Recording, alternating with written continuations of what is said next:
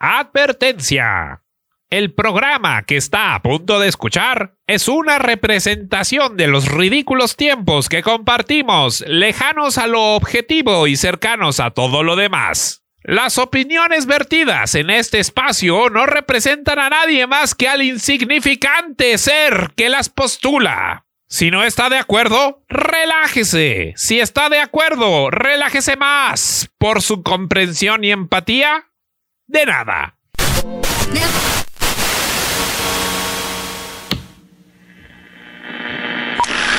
Antes de que los artistas mostraran la miseria de nuestras vidas, el cine era divertido. Y aún lo es.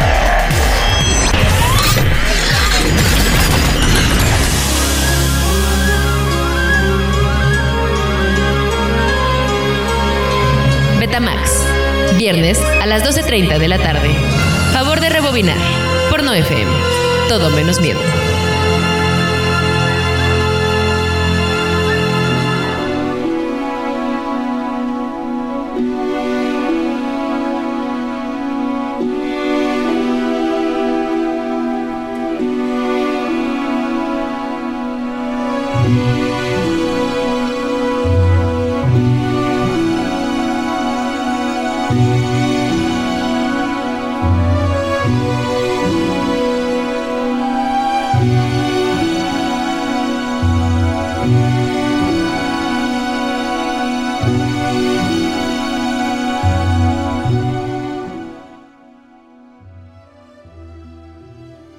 Buenas tardes, hoy es viernes. Probablemente son pasadas de las doce y media del día, pero si no estás escuchando el podcast, es el momento en el que tú quieras. ¡Ah!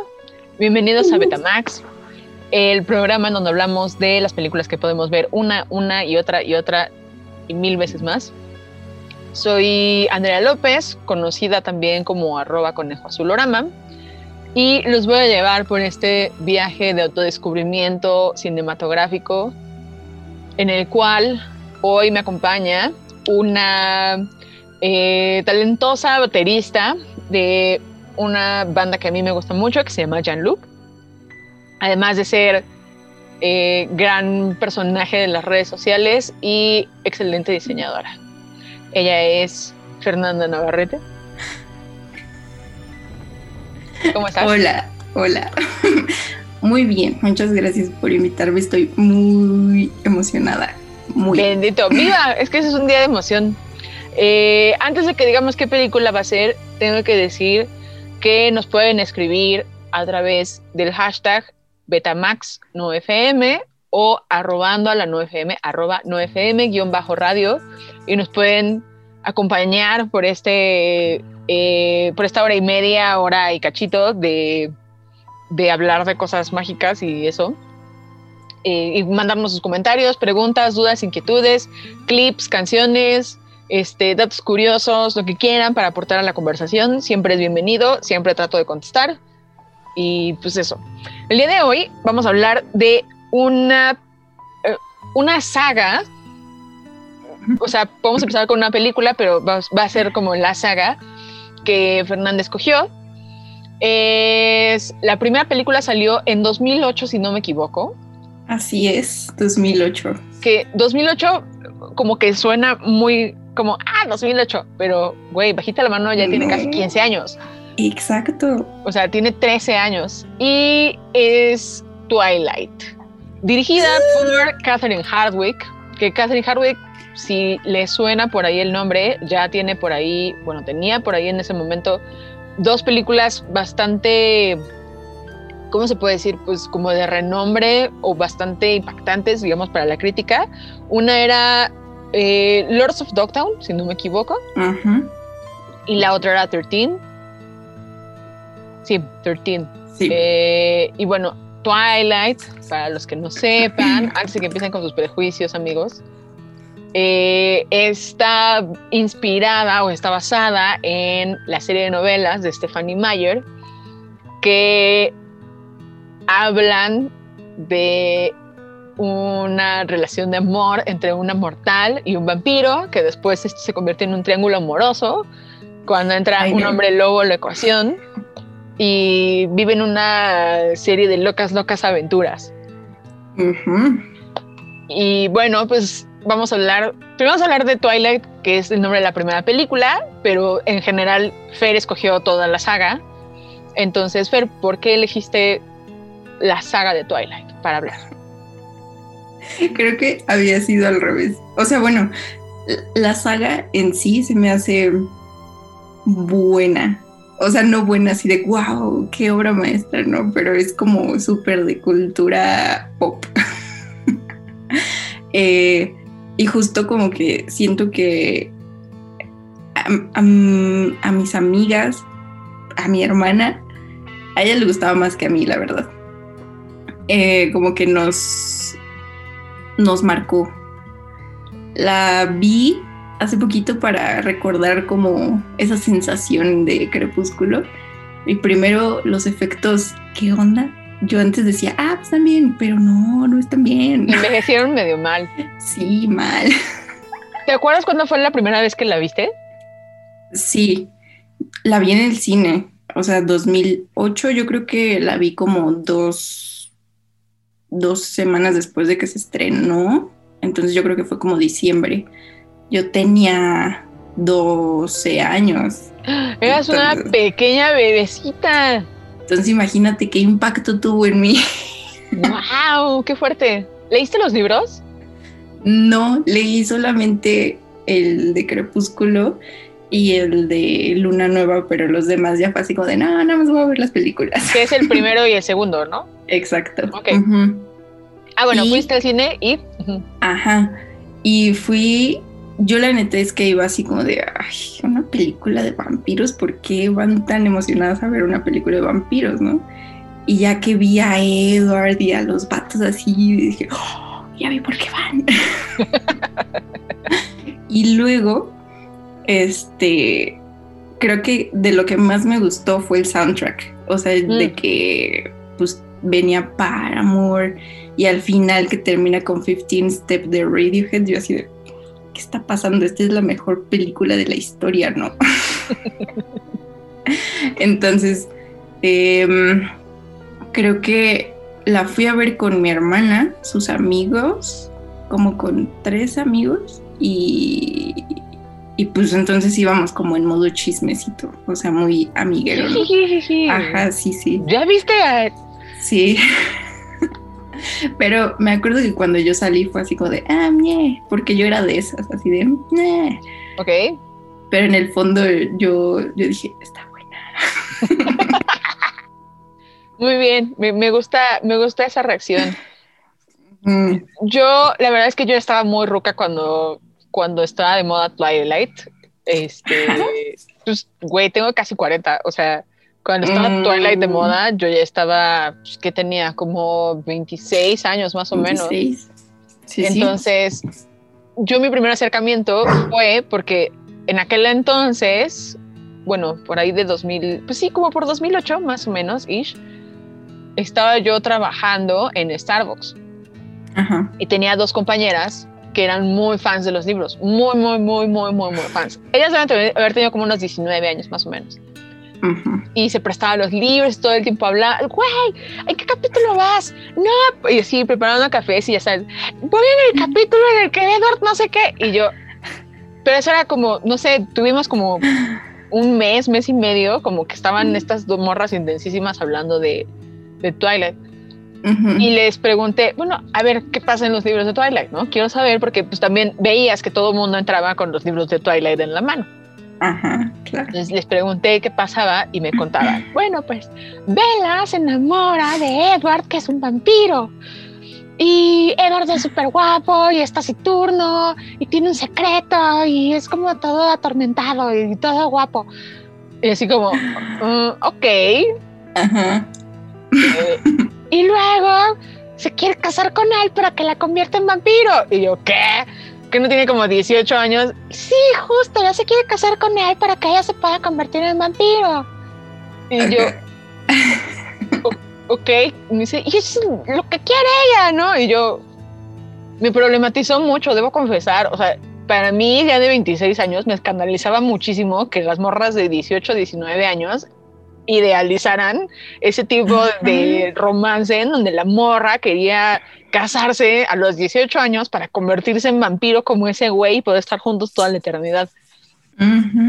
Entonces me quedé así como, güey, what the fuck. Y es lo único que me contaron. Y alguna vez iban en camino como a Querétaro, creo, o a Guanajuato, o a algún lado, y pusieron la película.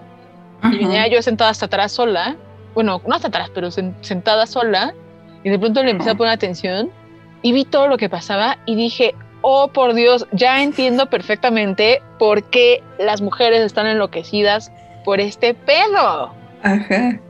No sé si a ti te pasó, pero bueno, a mí me daba mucha risa porque también yo en, en mi, en mi formación y en mis hobbies soy muy clavada de literatura inglesa como de Cumbres Borrascosas o cosas incluso anteriores como eh, Pride and Prejudice, como todas estas películas, bueno, no películas, libros donde es heroína, héroe, el héroe tiene ciertas características y hay como una cosa súper tormentosa y todo eso, ¿no? Que Twilight junta como junto esas dos, ¿no? Como, como el, el drama y la obscuridad de Cumbres Borrascosas y como esta onda del, del, galán que hace todo lo posible por la morra de la literatura romántica.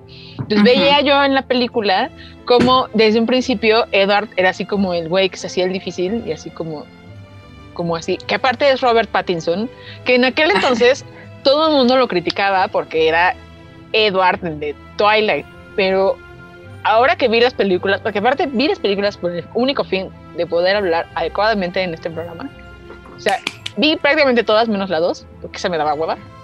Sí. Eh, Robert Pattinson es el único que se ve que no se le está pasando de la chingada. Todos los demás actúan así como. Ay, bueno, pues ya. Voy a convertir en hombre lobo y se quita la playera, ¿sabes? Venga. Pero, pero ese güey, con todo y que le dan unos pinches diálogos espantosos, la dirección está de la chingada. Así como, a ver, pon tu cara como cerca de ella, pero bésense, pero no se besen, nada más como que se recarguen. Y esa es la, acción siempre. Pero él está comprometidísimo con el papel. Y, tiene como estas partes que son súper red flags, pero... Pero si lo piensas, o sea, bueno, yo trato de pensar como la Andrea antes de terapia, de 18, 19 años. Exacto que, que, ve que el güey así le salva la vida y luego la va a salvar de los bandidos estos que, que según la quieren violar. y llega así en su carro así de... Exacto. Qué daño, ¿no? Qué fuerte, güey, qué fuerte. Pobres de las morras que crecieron con Twilight como el ideal de lo que es una relación amorosa porque todas las personas de Twilight, y eso lo puse en mi reseña de Letterboxd, todas las personas de Twilight que no son los adultos, o sea, los papás, son espantosas personas. Sí. Todas. Pero la verdad es que sí. Vamos por partes. Segunda, bueno, siguiente pregunta. ¿Tienes algún personaje favorito? Mm. Es más, vámonos más antes. Voy a, voy a, retomar esa pregunta. Te dejo que la pienses de aquí a algún punto del programa. ¿Qué team eres? ¿Eres Team Edward o Team Jacob? Híjole, es que ya los dos me caen mal, los dos, mm, o sea, si pudiera les daría un puñetazo en la cara, les diría, ay, eres bien castroso. pero son súper tóxicos los dos, los dos son toxiquísimos, pero, pero pensemos en un contexto en el que por ejemplo, en aquel entonces todavía no estaba tan claro como esta onda que tenemos ahorita ya muy consciente de cuando un hombre tiene actitudes tóxicas, producto del heteropatriarcado y de la masculinidad tóxica, ¿no? Ahora, eso es muy reciente, digamos, los últimos cuatro años más o menos, que ya es como más común que la gente en las redes sociales lo tenga como más ubicado. Sí. Pero pensando en tu yo de hace cuatro años, que todavía no conocía estos conceptos o que todavía no los tenías tan claros, ¿qué responderías? Yo creo que era Tim Edward. Ok. Sí. como que la idea de que Jacob era así como. O sea, de que a fuerzas quería a Bella y esta morra ahí andaba de que sí, sí, venga. Es como de dude, no. O sea, ¿por qué? Y aparte luego de que se imprime o no sé qué de la hija, es como, ¿estás Uh, bien? Eso sí es delicado. Está muy enfermo. Pero nos estamos adelantando a los hechos. Porque Perdón. estábamos hablando. Ok, en la primera película. La primera película es la que dirige Catherine Hardwick, justamente, Ajá. que es importante recalcar que es una visión de una directora eh, traduciendo un texto hecho por una mujer. Por lo mismo, había ciertas cosas que se podían empatar y Catherine Hardwick le impuso cierto tono y cierto tipo de efectos y cierto tipo de acciones que prevalecieron a lo largo de todas la- las películas. Son cinco películas para todo esto. Este, son cuatro libros, si no me equivoco, y se hicieron Sí. de esos cuatro libros, se- la el último se Una dividió en dos. división. Exacto. Eh, y bueno, la primera película eh, está muy pensada desde la perspectiva femenina. Por lo mismo, yo siento que explotan muy cabrón el personaje de, de Edwards.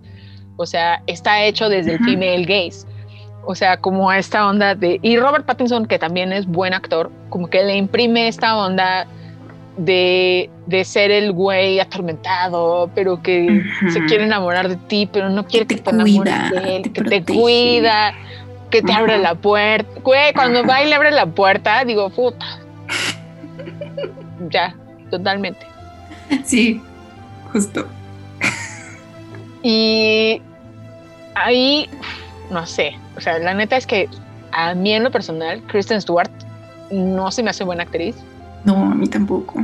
Siento que tiene como el rango cultural de un malvavisco.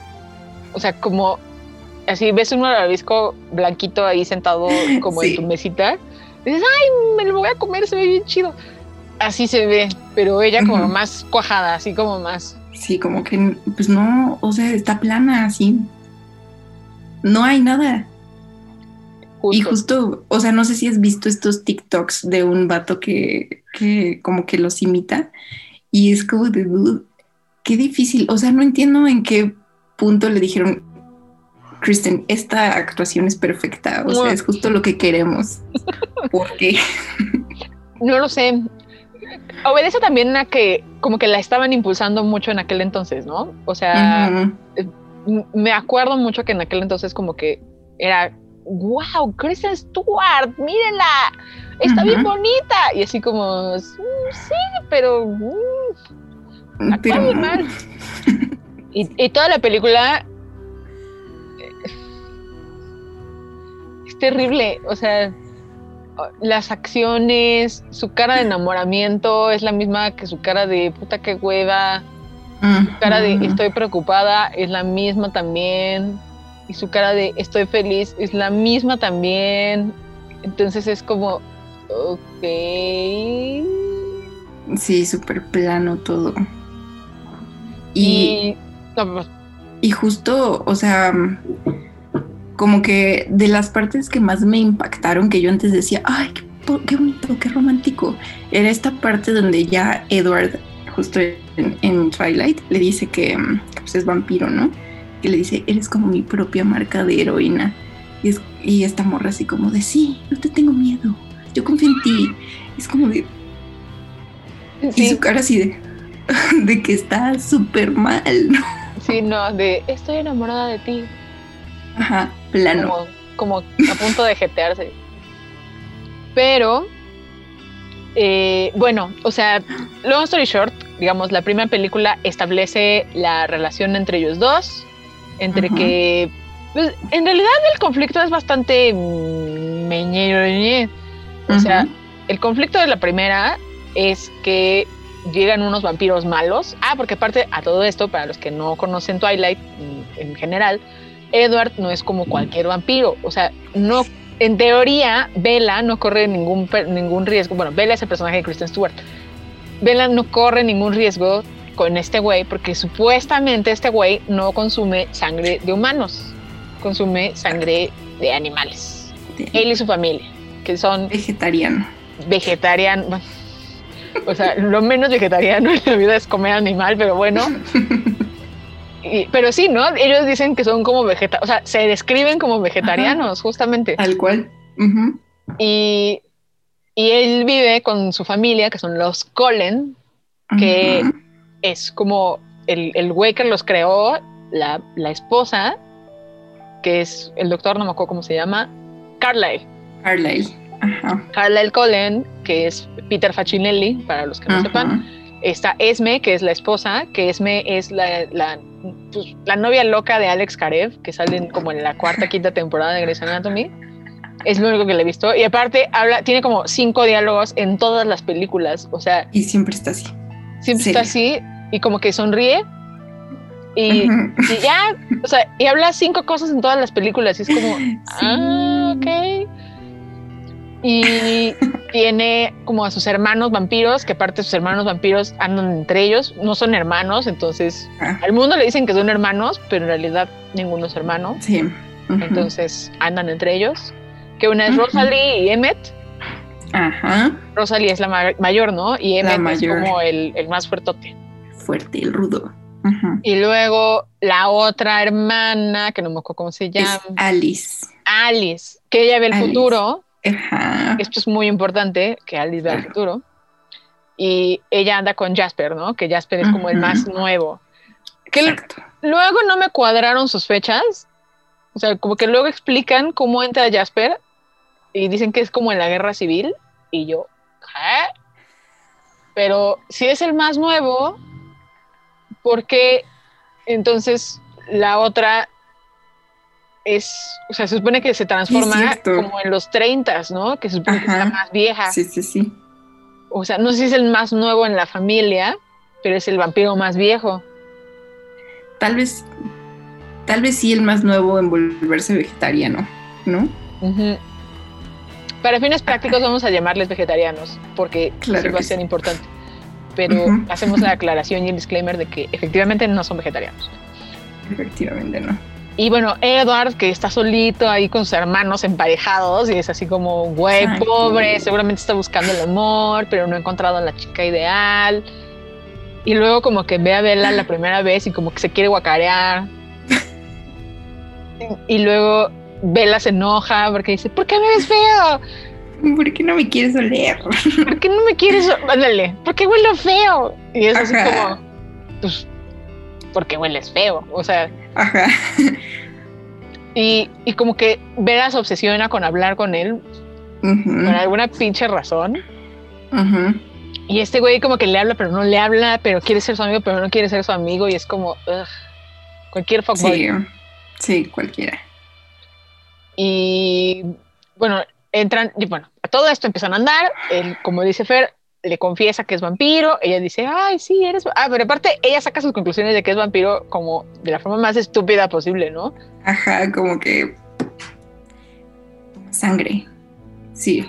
Pero aparte, creo que en, en ningún momento hablan de la sangre. Es como, ah, no se aparece en los días de sol. Y como, ah, tiene un sexto sentido. Es vampiro. Y así como, ah, ok, esa es tu matemática, hermana. Bueno, Sí, es cierto. rarísimo. Sí, está muy raro. que aquí abro un paréntesis cultural para meter el dato curioso del día, que es que de, bueno, Fifty Shades of Grey, la saga, es un fanfic de Twilight. Eh, ¿Real? sí, es, se- es- o sea, Fifty Shades of Grey empezó como un fanfic de Twilight, obviamente dirigido a un público adulto, este, pero es lo mismo. O sea, la idea de que supuestamente Edward es el Dude Grey y. Bella es la morra otra, que no me acuerdo cómo Ajá. se llama. Sí. Este, pero bueno, es un fanfic y es lo mismo como el pedo de del güey que le gusta el SNM y por eso es un monstruo y no se puede controlar y no la quiere hacer daño, pero la quiere cuidar y todo eso. Órale, pues sí tiene sentido. Es una locura. Cierro paréntesis cultural. Bueno, ya andan Bella y el otro güey, y el otro güey la lleva a jugar béisbol con su familia, y llegan los Excelente. vampiros malos, que son malos. Sí, justo. Y, Y que Un- justo los vampiros han estado de que comiéndose los animales y ya todos los policías están viendo qué está pasando en el pueblo. no, se comen a las personas, porque ¿A las personas? los vampiros malos matan personas y los policías dicen, es un animal el que se está comiendo a las personas. Sí. Y todos así como, ok, no, pues sí, qué mal pedo. Entonces, como todos huelen muy cabrón, o sea, cuando digo huelen muy cabrón, me refiero a que ellos emiten un olor muy cabrón y tienen un sentido del olfato súper agudo. Tanto vampiros, o sea, los vampiros emiten un olor específico como que olfatean muy cabrón. Entonces, de pronto se dan cuenta que, ah, ahí vienen estos güeyes y olfatean y dicen, ah, ok. Y Bella está jugando béisbol con los otros. Está divertidísima porque pone su cara Sí. de, "Eh, qué padre está el juego. Claro. Y uno de los vampiros malos se la quiere comer. Y el conflicto es que tienen que salvar los Colin a Bella de que el vampiro malo se la coma. Y el güey le hace creer que se llevó a la mamá y ahí va Bella de estúpida. Y, Ay, no. y se pelean con el vampiro malo al final. Y, y ya, Y ya, rip. es todo lo que pasa. Ujú. Y ya termina ahí la película. Bueno, termina Sí. en que en que Bella va al baile con Edward Claro. y Claro. bailan en un kiosco de focos. Ay, sí. Pero Increíble soundtrack, de verdad. está bueno el soundtrack, de verdad. Y también digo, son como dos cosas a considerar ahí, porque uno es el soundtrack que incluye la película, que son canciones, o sea, muchas son canciones bastante mainstream. O sea, me acuerdo que había canciones de Muse, o Ujú. sea, había como dices de Paramore y todo eso, que eran canciones más o menos conocidas. Pero también sacaban un disco de la película que incluía canciones que no estaban incluidas en ningún lado. Sí. Y había canciones de Sia, de Black Keys, me acuerdo. Había canciones de Beck, la bueno, la de Beck con Bad for Lashes, según yo, nada más salió en esos, en esos soundtracks. Sí.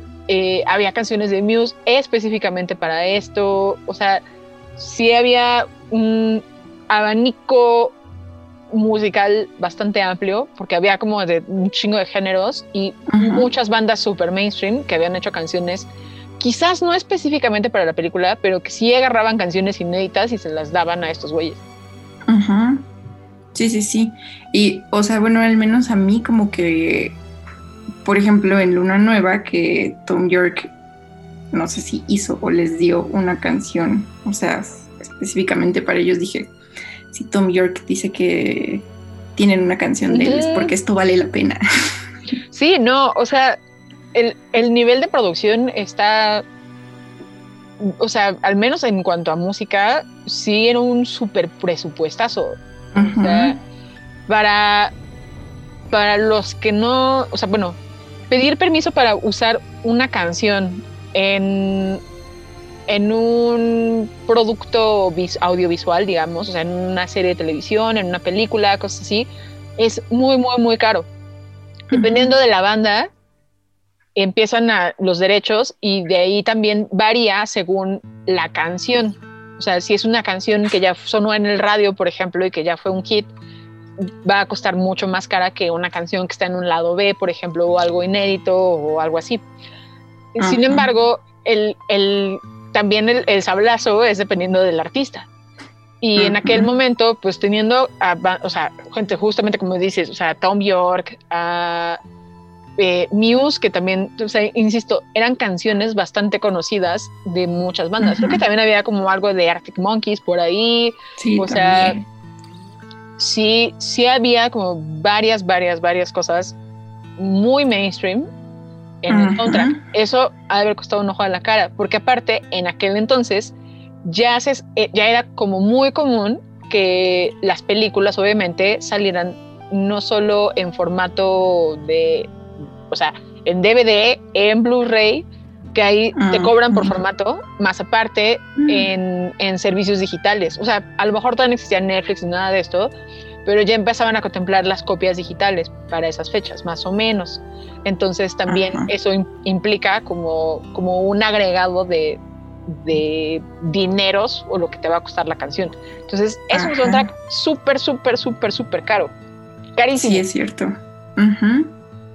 Sí lo está. Y bueno, la primera termina en eso. La segunda es un poco de hueva. O sea, creo que es la más floja de todas. Bueno, no, la más floja es la penúltima. Pero la segunda es como, eh, porque es como toda la historia en donde entra Jacob a la ecuación, ¿no? Jacob. Ajá. Jacob, que es un hombre lobo. Bueno, se supone que se convierte en hombre lobo como en esa segunda película, ¿no? Ajá, sí, sí. Y Edward se va porque pasan cosas como los vatos hacen Claro. Y Un típico. se va atormentadísimo y Bella está sufriendo muy triste y la consuela Jacob, ¿no? Y ahí es como donde. Bella dice, ah, este güey también está guapo y También bla, me bla, bla, cuida. y me claro. cuida y, y me quiere proteger y aparte es un hombre lobo. Entonces, es, es como rarísima esa película, siento yo. Sí está rara. Es, es interesante, entre comillas, porque toda la aproximación hacia los hombres lobo está hecha a partir de eh, pueblos nativoamericanos. Ajá. que justo es eh, como, como un, un enfoque interesante, digamos, porque no, o sea, si era algo medio, medio nuevo, digamos, en, en términos de, de representación, digamos, en las películas. Aquí el, Sí, el pequeño detalle, bueno, hay como varios detalles. Uno, que según yo, Taylor Lautner no es este descendiente, digamos, de nativos americanos. O no lo sé. O sea, ah, no, creo que sí, ahorita que lo veo. A ver. Sí, mira, dice de la tribu Potawatomi. Órale. Oh, ok, no, entonces retiro lo dicho, eh, amigos, perdón. Y bueno, en aquel entonces Taylor Lautner estaba como súper de moda porque era el novio de Taylor Swift, ¿no? Ajá. Y era como un niñito Sí. mamado. Exacto. Tenía cara de bebé, pero estaba súper fuerte. Y como se tenía que quitar, ah, porque a todo esto los hombres lobo se quitan la ropa, nada más andan en pantalones, porque pues como rompen los pantalones y rompen la ropa cada rato, pues ¿a qué gastan? Mejor. Exacto. Pero aparte porque siempre estaban muy calentitos, ¿no? Se supone que mandaban como mucho calor. Entonces Ujú. les daba calor y vivían ahí en pinches el, el pico de, de la montaña, todo lleno de nieve y esas cosas y se quitaban de playera porque aunque vivían en un pinche estado donde siempre estaba lloviendo y estaba mugroso y así nublado, andaban sin playera. Ellos tenían calor. Ellos tenían ca- y este güey estaba hiper mamado, así pinche super- bueno, todos todo. los que eran hombres lobo, ¿no? Menos Sí. el papá. ¿El papá era lobo? Ah, excelente pregunta, fíjate. Nu- nunca lo había, nunca lo había pensado.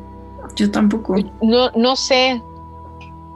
Solo recuerdo que hay un punto en donde explican que el que Jacob iba a ser como el líder de la manada, pero él decide que no. Y el líder de la manada se vuelve otro güey. Ajá. Pero no es- Sam, creo. Ajá, creo que sí. No se supone que son lobos, pero como por algo de los genes, o sea, como que no todos son lobos en la, en la comunidad. O sea, más bien como que naces y, ay, eres lobo.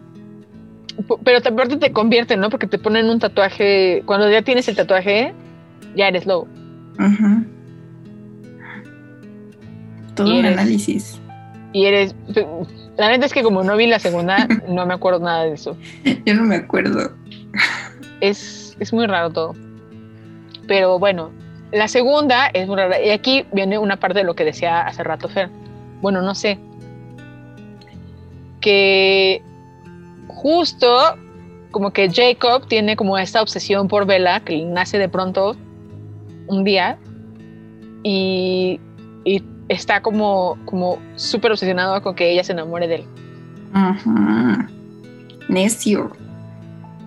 Y, y, pues básicamente durante todas las películas vamos a estar viendo que Jacob está súper intensísimo para que Bella le pelee, ¿no? Ajá. Bueno, y que la otra está así como de, sí, no, Sí. pero bueno, más allá de que ella esté sí o no, el güey, Date cuenta. no sé si viste el, te lo resumo así nomás, de, de Twilight. No. Ah, es una maravilla, porque, bueno, para todos los que ven te lo resumo. No, dura como 20 minutos, Ajá. pero luego te lo mando. Va. Que dicen como, como, güey, los dos son horribles. O sea, Edward es horrible porque es súper posesivo y, pues sí, la neta, todo el tiempo está como, no, no Sí. puedes hablar con él porque no sé qué. Le descompone el carro para que no vaya a hablar con Jacob en alguna película y así. Ajá. Pero dice, Jacob también es horrible porque él no, no entiende los límites y no entiende que. Bella le dice que no. Exacto. Y justo como que dices, uy. O sea, los dos son horribles, pero creo que Jacob es peor. Sí, totalmente. O sea, porque siento que justo llega un punto donde ya es como súper, súper enfermo y molesto. O sea, de que... eh, O sea, pues se peleaban y todo. Es como de hermano ya. O sea, si ya te dijeron que no una vez y lo quieres intentar una vez más, es como de... Bueno, pero seguir y seguir y seguir y seguir. Ay, no. No. No. Pero además, justo ahorita que dijiste esto, también es, es como, no, no me había como, como machado eso, que siempre dicen que los, los que son hombres lobo tienen como muy mal temperamento, ¿no? Como que se emputan con mucha facilidad. Y justo como que a Jacob le pasa mucho eso, que todo el tiempo como que se prende en chinga y como que ya se quiere partir la madre con alguien. Ajá. Y eso está espantoso. Sí, está bien chafa. Luego viene la 3, que la 3 también es como... o sea, pasan cosas. Ya ni me acuerdo qué pasa. Ay, yo tampoco. En la 3 es cuando se casan. No, la 3, la, la- digo, la, la, la boda es en la 4. Que la 4 es pésima, es pésima, pésima, pésima. Porque yo, yo, yo calculo, ojo de buen cubero, que la- esa película de 4 podría haber durado media hora. Sí. Porque es media hora, bueno, 10 minutos de Vela, este, como, ay, sí, ya nos vamos a casar, le voy a decir a mi papá, pero empieza a mandar invitaciones y todo eso. Luego es media hora de boda. Luego es media hora de luna de miel. Luego es otra media hora de Vela está embarazada. Ah, porque Vela se embaraza. Muriendo. Como Ajá. No se convierte en vampiro inmediatamente, o sea, se casan y se van de luna de miel, siendo ella mortal y. Edward vampiro, entonces Edward la embaraza. Porque el vato quería tener el hijo, ¿no? Deja ah, no, ella, no, ella es la que ella quiere tener. quería tener el hijo. Pero aparte, ¿por qué no usan condón? Exacto. O sea, además, mira, no sé si Bella era virgen, pero imagínate la primera y ya te estás muriendo. Güey, Ay, no. no. sí dice que es, ella dice que es virgen, le dice al papá, soy virgen, papá. Y bueno, es media hora de vela con el embarazo del bebé de Rosemary, que el- bebé se le está comiendo por dentro. Y luego es media hora de los lobos quieren, bueno, porque aparte en el Inter resulta que los lobos quieren matar al bebé de Vela, porque es una abominación. Es la explicación, Sí. literal, se lo estoy contando tal cual como lo explican ellos. Es una abominación y lo tienen que matar. Entonces empieza una guerra entre los hombres lobo contra los vampiros porque quieren matar al bebé de Vela y obviamente a Vela. Entonces Vela está necia con que quiera tener al bebé. Por alguna razón que no entiende, dice, no, sí, voy a tener al bebé. Y es como 25 minutos. No, yo creo que sí, como media hora de, de Vela se le está comiendo el bebé y se está muriendo mientras está embarazada, a la vez que empieza como esta guerra, ¿no? Y obviamente Sí. Jacob dice, no, güey, yo les voy a ayudar a los vampiros porque yo quiero salvar a Bella porque la amo. Sí, es cierto. Ujú. Y luego, después, Edward, bueno, nace la bebé y Bella pues está petateándose y Edward la salva. La, la, la salva, Ish, porque la muerde para convertirla en vampiro antes de que se termine de morir. Y es media hora en lo que Bella se termina de convertir en vampiro. Porque cuando la muerde, vi, el- vi el, vi el relojito y todavía faltaban 25 minutos para que terminara la película. Y dije, no mames, pero si ya la mordió, ¿cuánto tiene? Sí. Papá? Porque yo sabía que la última escena de esa película es Bella abriendo los ojitos Exacto. con sus ojitos de vampiro. Ajá. Porque, ah, porque los vampiros tienen los ojos rojos. Ajá. A menos que seas vegetariano, tienen los ojitos Exacto. dorados. Ajá. Pero bueno, Bella tiene los ojitos dorados, um, rojos, No, rojos. y en eso termina la película. Y es como, güey, esto pudo haber durado media hora. Y súper sí.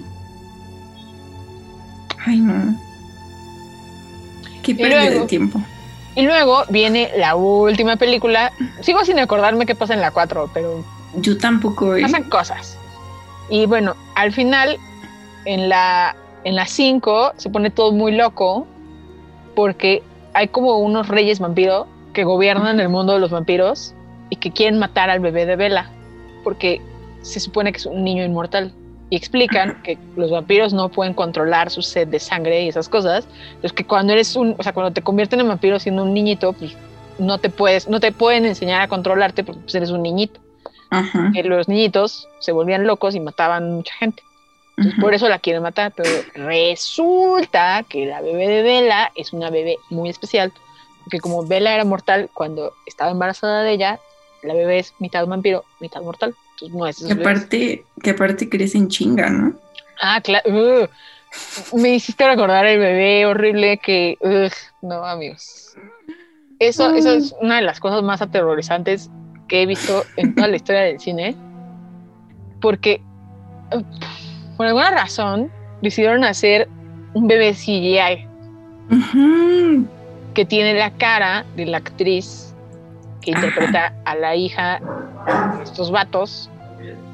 Como seis, seis años, ¿no? Ajá. Y es como una bebé con cara computarizada y se ve espantosa. Y, y ahora imagínate que bebé con cara computarizada, que además es vampiro, verga, güey, no, horrible. Todo mal, todo horrible. Y bueno, entonces, como dicen, van a venir los reyes vampiro con su ejército de vampiros a matar a Bella y a la bebé. Entonces, los Colen se ponen a como a reunir como a sus amigos para que los ayuden a, a defenderla, ¿no? Entonces traen a vampiros de todo el mundo. Y sale Rami Malek.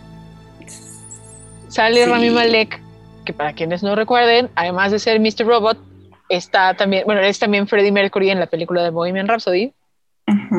Sale el ganador del Oscar, Rami Malek, eh, como un vampiro ahí chido. Entonces, esa película es medianamente interesante porque traen a un chingo de vampiros de todo el mundo a que se queden con ellos, ¿no? Sí. Y entonces entran como vampirillos de todos lados.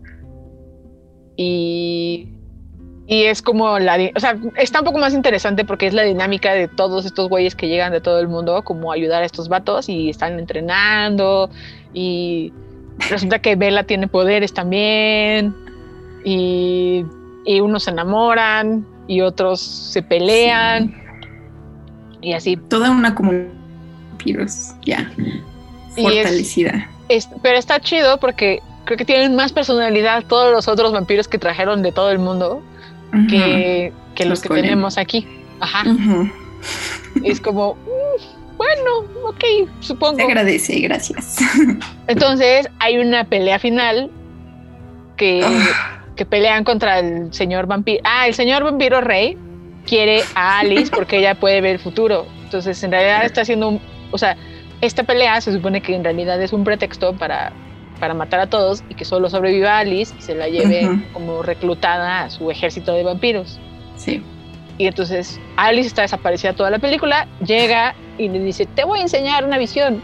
Y le enseña una visión y después Alice dice, oh por Dios, nunca me vas a creer. Y empieza la guerra así de vampiros buenos contra vampiros malos, vegetarianos y no vegetarianos, Ujú. Y hombres lobo. También los hombres lobo entran a pelear, ¿no? Le entran, claro que sí. Porque aquí viene la parte espantosa Ah. que decía Fer hace rato. Resulta que los hombres lobo tienen una cosa que se llama imprimirse.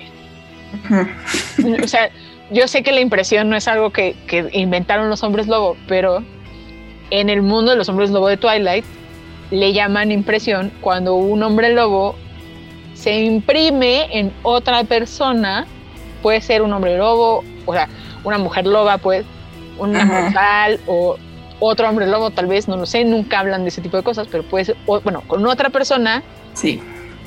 y según yo al principio, cuando lo cuenta la primera vez Jacob, que es como por ahí de la tercera película, eso sí me acuerdo, dice que es cuando, cuando solo puedes pensar en esa persona. O sea, no explica cuál es el proceso, pero dice, solamente puedes pensar en la otra persona y deseas lo mejor para esa persona y quieres estar toda la vida con esa persona. Eso sí Cuidarlo, tal cual. Ajá.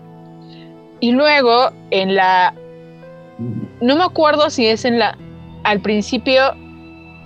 No, al final de la, de la cuarta película o al principio de la quinta. Pero se supone que Jacob dice, güey, esto va a valer verga en cualquier momento. Solamente yo puedo matar al bebé. Al bebé Ah. horrible.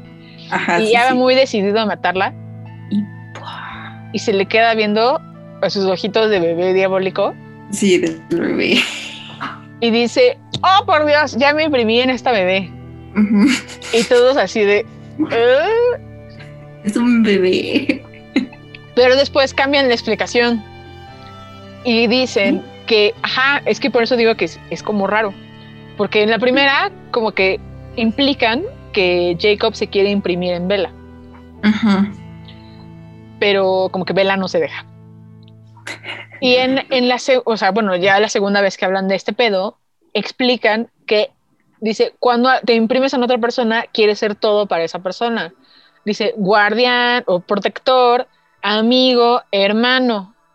Esas tres palabras usan. Y dije, ah, chinga, esto es otro pedo. A mí no me engañas, güey. O sea, lo que quería hacer con Bella no era eso, güey. Me cae de madres que no.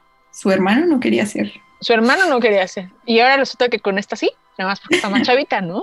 Ajá. Porque es la hija de Bella. El güey se quiere parchar a la hija de Bella. No. Bueno, o sea, si lo lees con la primera versión que explican, pues sí. Según la segunda versión, no, nada más la quiere cuidar porque es una bebé y necesita protección. Y se vuelven súper amigos, ¿no? Entonces es como, mm, qué extraño. Pero, pero eso a mí me deja dudas, ¿eh? O sea, de que la niña crece bien rápido y ahí va a estar el Jacob. Sobres, sobres. Con su abdomen súper marcado Exacto. sin playera todo el tiempo. ¿Qué le pasa? No, hombre, pues que. ¿Cómo te atreves? ¿Qué le pasa, güey? ¿Qué les pasa a No. pinches vatos, güey? No mames. Sí. Pero bueno, entonces, como se supone que lo más sagrado para los hombres lobo es este pedo de que ella se imprimió en el- bueno, que un hombre lobo se imprima en otra persona. Entonces Jacob le dice a su banda de hombres lobo, amigos hombres lobo, vengan, tenemos que protegerla porque ya me imprimí en ella y mi pedo. Entonces, Lo bueno, siento. Entonces empiezan a pelear vampiros buenos y hombres lobo contra vampiros malos. Que por cierto, en los vampiros malos está Dakota Fanning, que Dakota Fanning todo el mundo la conoce, y ella es una vampira muy mala porque, porque controla a la gente, ¿no? Una cosa así. Ajá, sí, sí. Y Martin Sheen. Martin. Sheen es como, como raro que lo ubiquen por alguna película como muy comercial, pero él sí tiene como varias cosas ahí medio, medio mainstream. Eh, entre otras cosas, estoy viendo cuáles como las más conocidas. Mm, no, no es. Ay, ¿dónde está? Ya me perdí. Eh, A ver, a ver. sí, Martin Sheen. Martin Sheen, es que hay dos Martin Sheens. Ah, no, es Michael Sheen. Ya vi. Pero no, Michael Sheen eh, estuvo, entre otras cosas. A ver, estoy viendo cuál es como la más. Es que sí, es, no es como muy, muy famoso, ¿no? O sea, de que digas Martin Sheen, que diga Michael Sheen y wow, sí. Tiene es que tie- sale en Midnight in Paris, por ejemplo. Él es eh, el güey con el que Rachel McAdams como que empieza a platicar, que es como, creo que pintor, una cosa así, y que le caga a Owen Wilson. Ah, es cierto. Eh, sale también en, en Masters of Sex. También sale él. En Good Omens, que Good Omens está en, en Prime, también sale él. Eh, y además tiene el detalle de que él era esposo de Kate Beckinsale. Kate Beckinsale, que es la de Underworld, Órale. que también es vampira ahí. Ajá. Mm, le gusta todo ese universo, ¿eh? Entonces, cuando están peleando, pues se muere el personaje de Michael Sheen y resulta que en ese momento ¡pup! todo era la visión que le había enseñado Alice desde el principio. Entonces, nunca hubo pelea, todos se salvaron, todos están intactos, amigos, porque aparte se mueren el papá Colin, se muere eh, Jasper, ¿no? También creo que se muere. Sí. Se muere. Casi todos, ¿eh? Menos las hermanas. Bueno, las mujeres Colin, según. Ah, Esme se muere también. La mamá de los Colin. Ah, Se sí, cae a está un muy foso. feo. No me acuerdo si se cae a un foso o la salva la mujer loba loca que como que quería con Jacob. Ah, claro. Sí, y se mueren un buen de lobos. Se buen. mueren, se muere el, el hermano chiquito. Hay uno que es chido, que es como el hermanito de la morra loca. Que además es el güey de descendientes. Ay, no me- Ah, claro, como el más reciente que se acaba de convertir. Cierto, sí. Que era como todo chiquito. Y pues al final resulta que viven todos felices y, y de pronto Alice tiene la visión de que Jacob anda con la hija de Bella y Edward y todos están contentos. Y es así como. Bueno, unas por otras, dejó en paz a Bella. Dijeron, ah, bueno, sí, órale, con la hija. Claro, que después aparte justifican la obsesión de Jacob con Bella, porque dice, güey, yo estaba obsesionado contigo no por ti, porque yo me tenía que imprimir con tu hija. Y es como, Claro, "Dude, what the fuck. No, muy sick. demasiado. Pero bueno, ahora sí, ya que hablamos de la última, que es donde se unen todos los vampiros y como que están los hermanos y todo eso, ¿tienes algún personaje favorito de Twilight? Pues yo creo que la que me caía mejor era Alice. Soy de esas, Team Alice. Era chida, era muy amable. Era amable. Y digo, sí nos hizo perder el tiempo bastante con su visión de la pelea. Pero creo que sí, eh, o sea, por ejemplo, Rosalie era súper pesada y ya que al final que nada más se le cumplió su sueño de tener un bebé en la familia, le bajó. Pero ay, no, qué tipa también. Y, y, pues todos los hombres sí eran así como, no, pues no, no. Tal vez Jasper porque no hablaba. Increíble tipo. Incre- Bueno, es- era raro, ¿no? Porque aparte, ah, en la 4, no, en la 3 hay una guerra contra unos vampiros que crearon. O sea, crean unos vampiros nuevos. Entonces, como todos son recién nacidos, todos son súper salvajes, quieren matar a todos y no se pueden controlar y todo eso. Entonces, Jasper los entrena a todos para que ataquen a los vampiros recién nacidos, ¿no? Ah, sí, sí. Una cosa así. Y es como, ah, sí, yo fui capitán confederado y todo eso. Y así como, uy, bueno, no me acuerdo si confederado, algo dice, como que peleó en la guerra civil. Ajá. No sé de qué lado peleó, pero explica que peleó en la guerra civil de Estados Unidos. Ajá. Y, pero por ejemplo, Emmet también es chido, porque es como, Sí. como fuertote y su, su personalidad es ser fuertote. Sí, como que tiene esa, esa personalidad como no tan clavada como Edward, que es así. Sí, Y me cae bien que se pendejea a Bella. sí. como que Bella es súper torpe, implican que siempre la está cagando y que siempre hace una estupidez y que siempre hace una tontería. Y se lastima a Bella, no sé cómo, algo, y él está atendiendo el, el doctor Carlyle y le dice, ¿qué pasó Bella? ¿Estabas masticando chicle y caminando al mismo tiempo? Y me quedé así de ja, ja, ja, ja. Ese es muy divertido. Chistosísimo. divertidísimo. Pero, y justo en, en, las, en la última película que llega como toda la ola de vampiros amigos, como que justo se clavan mucho en, en el personaje de Rami Malek, que controla los elementos, supuestamente. Pero su personaje es chido porque se parece al personaje que hace como Noche del Museo. Yo siento que es como el mismo personaje, nada más que en uno es momia y el otro es vampiro. El otro es vampiro. Y también sale Lee Pace, que Lee Pace, para los que no sepan, es eh, el malo de la primera de Guardianes de la Galaxia. Ajá. Y sale él como de vampiro taciturno, como, como de vampiro alternativo, como de, güey, sí, ah, Sí. soy alternativo y tengo problemas porque soy vampiro, pero versión adulta. Pero este güey como más funcional, porque Sí. se enamora de una de las, de las primas, entre comillas, de las primas vegetarianas de los Colen. Ajá. Y le dice como, Mm. morra, si sobrevivimos, me voy a ir contigo. Se arma. Se arma, se arma este pedo y yo me vuelvo vegetariano y somos felices por siempre. Y dije, ah, ok, ok. Intentó cambiar por ella. Quién sabe si funcionó, pero les deseo felicidad Claro, siempre felicidad para ellos. porque ellos eran medio funcionales, no como los otros psicópatas. Ajá. Y. Y eso. Entonces, Alice es tu personaje favorito, dijiste. Yo creo que sí. Ok.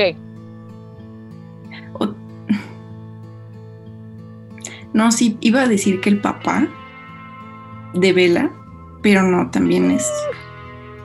Es un pasguato, o sea, no hace Sí. nada. Pero pues, así son muchos papás. Sí, ¿verdad? O sea, es un papá normal, pues. O sea, es un papá. Mm, La mamá Sí. se me hace peor porque la mamá, como que de pronto dice. Adiós, hija tonta. Y se va. Sí, me voy de viaje, te cuidas. Te cuidas mil. Y, y creo que los peores personajes son los amigos humanos de Bella. Sí, son pésimos. Son espantosos. Está horrible. Pienso en la primera, o sea, en la primera parte de la película, cuando llegan y la conocen y que le están preguntando cosas y todo eso, y que de pronto está Bella sentada en la cafetería y llega un güey y le planta un beso en el cachete, Sí. y es como, "Uh, uh, no me ves en el cachete, vato, ni te conozco. Exacto, y que son como súper invasivos, o sea, de... Y pasivo-agresivos. Y las, las chavas, o sea, fíjate que Jessica, el personaje, yo al principio pensaba que iba a ser así como que le iba a hacer la vida imposible, pero muy amable, ¿eh? muy amable. Muy buena persona. Sí, ella también me cae bien. ¿Cuál era Jessica? ¿La de los lentes? No, ¿O Anna Kendrick? ajá. Sí. Ay, a mí me cayó súper gorda, súper ¿En gorda. serio? ¿Por qué? En la boda, bueno, para empezar, siempre como que le está tirando indirectas a Bella. Como que sí él dice ¿Sí? así como, o sea, porque el güey que le gusta a esta vieja, le, Es a ese güey este, le ¿no? gusta Bella y, Ajá. y la quiere invitar al baile. Ajá. Que de hecho la invita y Bella así como que se hace pendeja y le hace así como, ah, sí, no te estoy pelando. Mejor invita a Ana Kendrick, güey. O sea, ella sí a Ana Kendrick. Ana Kendrick, aquí está. Y cuando van a la boda y empiezan a, o sea, que empiezan a dar los discursos todos, Ujú. y Ana Kendrick dice como, ay, pues quién sabe por qué este güey se fijó en Bella, porque no es la capitana del equipo de voleibol. Y yo, ¡ah! No me acuerdo de eso. ¡Perra! Porque tú eres la capitana del equipo de voleibol. Tú querías algo para ti. Y eso dice en la Sí. boda, güey, Tienes razón. Qué savage. Sí. Híjole, no. No, pues sí me quedo con Alice. ¿Tú tienes un, un favorito? Tengo que creo que Emmett me cae bien. Y de los vampiros de la, de la última película es el personaje de Lee Pace y el de Rami Ujú. Malek. Sí, que es ¿verdad? el vampiro atormentado chido que supone que peleó con Carlyle en una guerra, una cosa así explica. Sí. Y, y el de Rami Malek es como cagado. A mí no me gusta cómo actúa Rami Malek, la neta, siento porque siempre actúa Ujú. igual. Pero Sí. ahí está muy bien casteado. Sí. Buena elección. Y, y el, el, el hombre lobo que es el hermano chiquito de la morra, Hermano chiquito de la morra.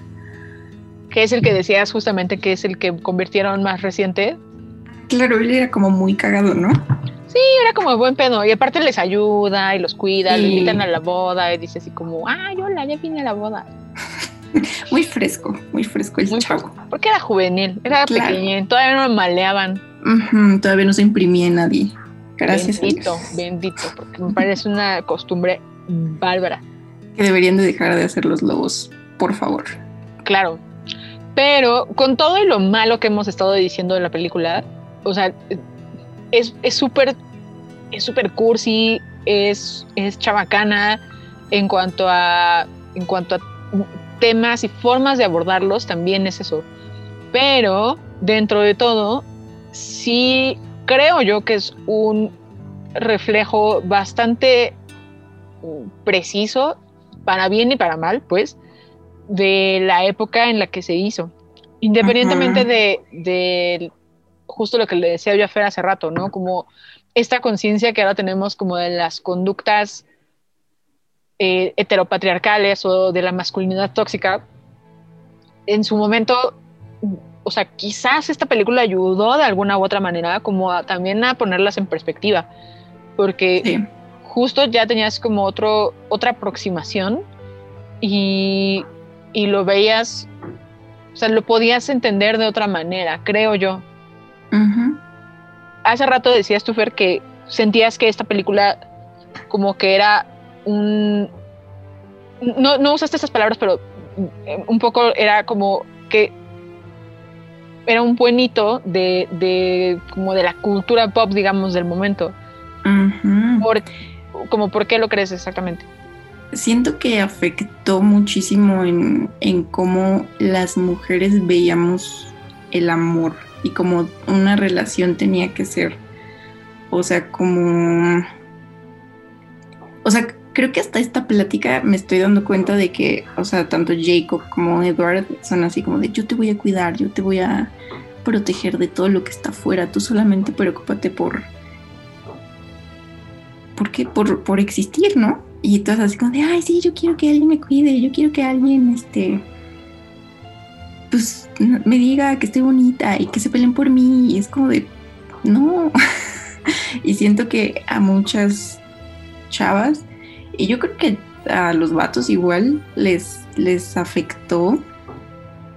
A mí yo creo que también, o sea, te digo, no fui tan clavada con la película, pero sí era así como de, ay, pues, pues mira, alguien, alguien que se preocupe por ti, ¿no? Alguien Claro, que, sobre todo también que estabas en, en esta edad en donde empiezas en a la descubrir secundaria. las relaciones con otras personas y, y empiezas como a fijarte en, en otras personas como dices, oye, este güey está guapo, ¿sabes? Ajá. O sea, y, y no tienes un referente de cómo funciona una relación más que quizás tus papás de alguna u otra manera. O, o sea, lo que es lo que ves en la televisión o en el cine. Sí, y como que fue súper impactante, ¿no? No sé, o sea, tuvo como mucho impacto porque fue súper mediática, fue súper hablada, se volvió súper popular y todo eso. Tiene mucho sentido que, que se volviera un referente de cómo veía una el amor romántico, sobre todo en esas etapas Ajá. como tan, chi- tan chavita, pues. sí, sí, sí, sí. Y justo también como pensar en que, o sea, pues Bella era una humana, ¿no? Y de que pues te quedas esperando así a que llegue tu vampiro o alguien así fabuloso fuera del mundo que va a llegar a cambiarte la vida, ¿no?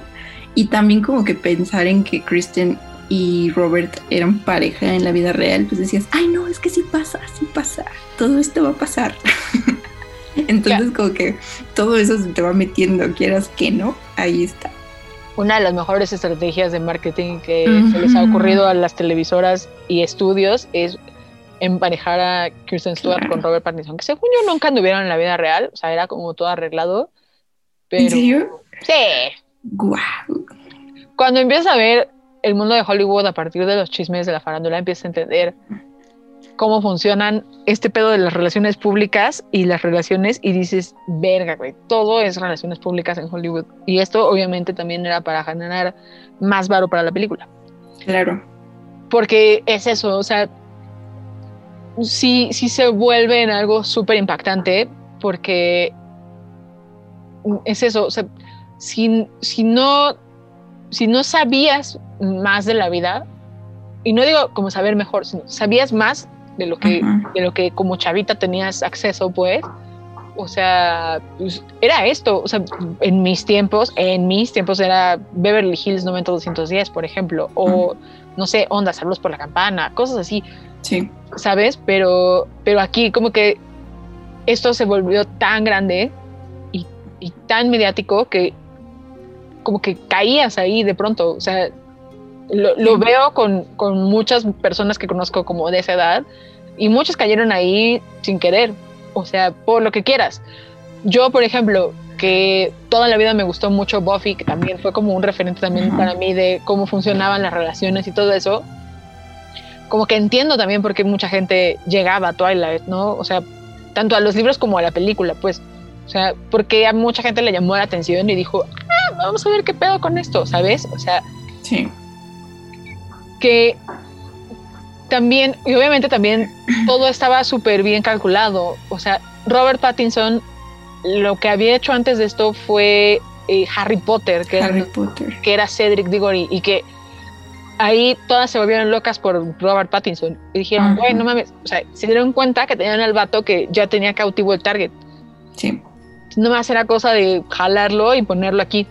Uh -huh. Y, y Kristen Stewart... Uh, quién sabe, solo porque es blanca tal vez. Puede ser, pero rara. Bueno, no sé, como que también no sé si en esa edad, o más bien en ese momento, quizá no había una figura tan, no sé, como, como tan mainstream, que como de esa edad, sí. porque estoy viendo, y no, tampoco, o sea, me acuerdo que eso es Azura, este, que, que Satura como que fue de, ah, claro, es la morrilla que salía en la película esta de Jodie Foster, la del cuarto. Sí. Pero, bueno, la habitación del pánico, ¿no? Se llamaba. Ajá. Pero sí Pero era así como... así, Ajá. súper famosa. Yo creo que también como que, o sea, con todo el, el contexto de la película y así como que querían crear una yo así bien conspiranoica, ¿no? Pero como que una, una generación muy misteriosa, ¿no? Como que Bella es muy así como de, ah, sí, sí, te veo, pero... Entonces como que ella tal vez daba el, la pauta para que las chavas dijeran, ah, yo quiero ser como Bella, voy a ser así. Sí, claro. No, yo recuerdo Bueno. que incluso desde los libros todas las morras eran así como, güey, vela. Sobre todo porque es una morra, o sea, y, y creo que son muy claros con esto de la descripción en, en el libro y que creo que obviamente trataron de ser lo más fieles posible en la película, que Bella es de cabello castaño y ojos cafés. O sea, no tiene como ningún ninguna cosa extra, digamos. Es como como no sé, o sea, como que es muy normal, ¿sabes? Sí, podría ser cualquiera. Ajá, Así de exactamente. que si tú lees el libro, ah, yo tengo ojos cafés, pelo negro. Castaño. Sí. Justo, justo, justo. Entonces es como, mm, no sé, rarísimo. O sea, sí entiendo por qué, por qué la decisión, digamos, pero por ejemplo, Kristen Stewart es demasiado bonita para, o sea, le tuvieron que poner pupilentes cafés para que se viera más normal, llamémoslo entre comillas. Pero ella tiene los ojos así como verde, azul, turquesa, morado, no sé de qué color. Y es como muy llamativa. Entonces también que le pusieran pupilentes es como rarísimo. Pero, eh, eh, insisto, sí es importante y, y, me gusta pensar más bien, me gustaría pensar, creo es la palabra, que a partir de, de este tipo de películas, y no sé si quizás a partir de esta conversación, obviamente no tenemos ese impacto, pero, pero sí me gustaría pensarlo. Yes. Como que muchas mujeres, sobre todo, que crecieron como con esta, como con estas ideas, como que se, se, se replantean, o sea, como a partir de esta película se replantean justamente muchas de las ideas que tú mencionabas hace rato sobre cómo funcionaba, o sea, cuál es el ideal de una relación romántica, ¿no? Justamente Sí, justo. el tipo de vato y demás. Digo, yo leyendo, por ejemplo, cosas como, como Orgullo y Prejuicio y todo eso, y las novelas de Jane Austen en general, hay cosas que me gustan, hay cosas que entiendo que son problemáticas, pero en general hay muchas cosas que me gustan. Y aquí creo que quizás hay, hay aspectos, tanto de Edward como de Jacob, que intentaron como, como plan- plasmar para que fueran hombres idealizados, pero Sí. también hay muchos otros aspectos que son bien problemáticos. Cañón. O sea, y, y justo como en la. O sea, todas las mujeres de las. de las. pues, de las. todas las películas son bastante. eh, casi inexistentes. O sea, está el personaje del. ay, la hermana grande que no me acuerdo cómo se llama. Rosalie. Ajá, Rosalie, que es Nikki Reed, que Nikki Reed, cabe mencionar que había estado en todas las películas de Catherine Hardwick hasta Twilight. Entonces. Catherine Hardwick la jaló porque es como una, una actriz con la que colaboraba mucho. Entonces la jaló para que justo estuviera también en esta película y eso lo mantuvieron los demás, eh, los demás directores. En sí, solamente hay un cambio de, de actor y eso fue que por otras razones, que es en la primera y en la segunda película hay un personaje que se llama Victoria, que es una de las vampiras malas, que es pelirroja y es interpretada por, no me acuerdo cómo se llama la actriz, ah, Rachel Lefebvre. Ah, Y en la tercera película, Bryce Dallas Howard interpreta a, a este personaje. Ajá. Pero, pero bueno, de ahí en fuera, o sea, Todos. todos, se mantienen. Ajá. Y Nikki Reed es una, una actriz como con mucha fuerza y como con una personalidad muy fuerte. Entonces tiene mucho sentido que ella sea Rosalie.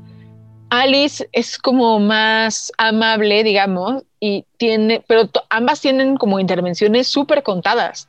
O sea, Alice está como ahí específicamente como para ser la amiga de Bella y también Anna Kendrick, que ya era medianamente conocida, este, pues también está ahí como la amiga humana, ¿no? Pero de ahí en fuera, la mamá, insisto, la mamá Colin prácticamente nunca habla. Este, el personaje de, de que hace Bryce Dallas Howard y la hace la otra morra que no me acuerdo cómo se llama, también es como aparece, o sea, en la primera película técnicamente no dice nada, dice un par de cosas quizás y tiene un poco más de relevancia para la tercera porque ella es la que de alguna manera detona las acciones del- de los antagonistas, llamémosle. El personaje de Dakota Fanning, con todo y que Dakota Fanning ya era Dakota Fanning en aquel entonces, Sí.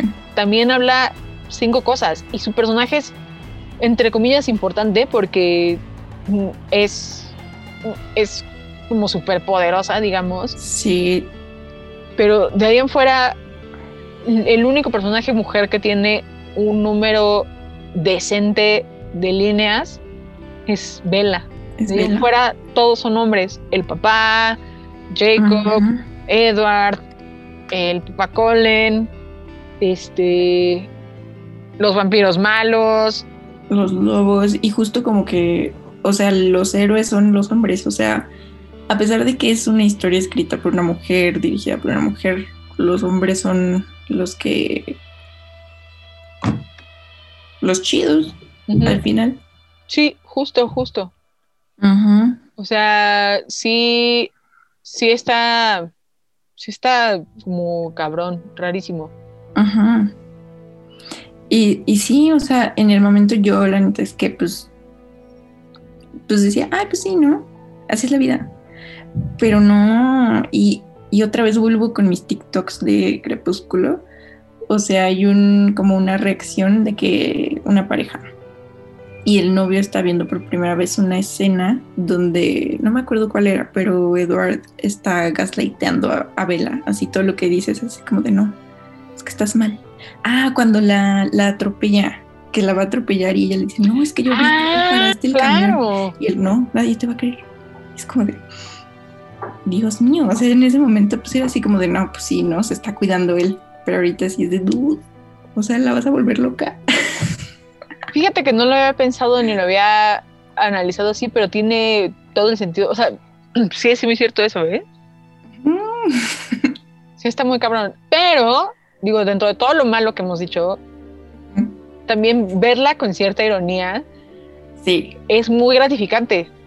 sí, sí, o es. sea, sí te puedes sentar y verla y cagarte de risa de todas las pendejadas que suceden. O sea, yo recuerdo que al menos esta semana que vi casi todas, tiro por viaje o me o soltaba una risa como de, güey, no sé, o sea, o así como un, no seas mamón en voz alta, sí. o roleaba los ojos.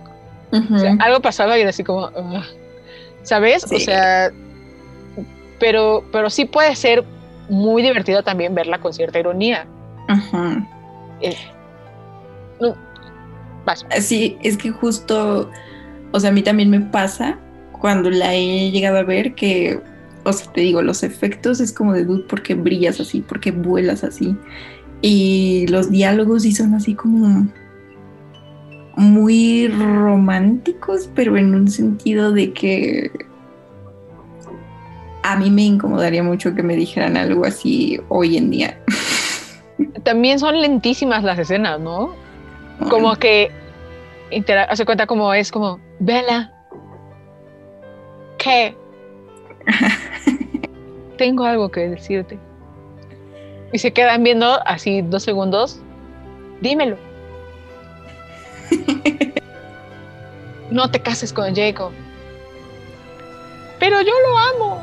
¿Sabes? O sea, cuando podría ser, o sea, obviamente es un tema de dirección que justo la primera película como marcó el tono y después como que la fueron siguiendo los demás. Que además todas las demás películas las dirigieron vatos. Entonces también es bien importante entender un poco cómo, cómo funciona un poco el personaje. O sea, como que toda la, pr- la primera película la vemos a través de los ojos de Bella, como descubriendo este pedo de los vampiros y como este pedo del amor y lo que sea. Pero eh, en las siguientes películas, los vatos empiezan a tomar como más protagonismo Sí. y a pesar de que Bella es el personaje eje, digamos, todo gira en torno a las experiencias de los vatos también, Tal cual. lo cual es como muy, mm, no sé, a mí me parece extraño, porque, pero también para las últimas películas, o sea, la- las últimas, o sea, sobre todo la última, como que Edward desaparece. O sea, en la última, Edward habla como siete cosas y, o sea, no sé ni siquiera en qué se me va el tiempo en la última película porque siento que no paso tiempo con nadie al, al final. Sí, es cierto. O sea, metan a tantos vampiros y tantos amigos y tantas cosas y esta onda de que van reclutando vampiros y todo eso, que no entiendo en qué momento, o sea, se me fueron los protagonistas y quién sabe qué pasó. Sí, es verdad. Qué raro. Pero sí vale la pena. O sea, creo que sí es una película divertida, Sí, está involunta- involuntariamente divertida. Totalmente. eh, que, que suma, o sea, está, es buena para entender como estos focos rojos que tienen las relaciones muchas veces y, y también como para ver un poco con ironía este pedo. No se claven como en el pedo de, güey, es que los vampiros no muerden en Sí, sí, no. los vampiros no brillan. Porque aparte cabe mencionar que brillan en la primera película, pero en el resto de las películas nunca vuelve a pasar. Exacto. Sí. Van a, van a la playa, por amor de Dios, y nunca brilla nadie. Ajá. Cuando están en Italia, así, 0% brillo. Pasan otros días, están en la montaña, así el sol a todo lo que da, y nunca más vuelven a brillar nadie. Es como, mm, ok, supongo. Sí, hay muchas incongruencias en toda la película. O no sé si era un tema de presupuesto. Se metieron tanto en la música que ya no alcanzó el dinero para los efectos especiales. Ya no podemos brillar, no se puede, no nos alcanza. Se acabó el brillo, amigos. Porque también hasta el vestuario es chafa. O sea, el vestuario es malón. O sea, es súper básico, es súper chafísima, la ropa chafa. Tiene una- unas cosas como de fotografía, pero de paisajes que está, que está interesante porque están en el estado de Washington, que es como súper verde, montañoso y como bosques y lluvias y todo eso todo el tiempo y nieve.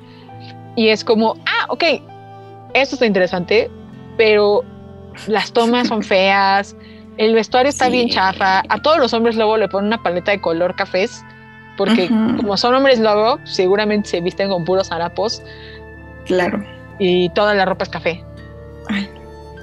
Y Edward también, se supone que son putrimillonarios los Cullen, porque tienen como 20 casas, no sé qué cosas.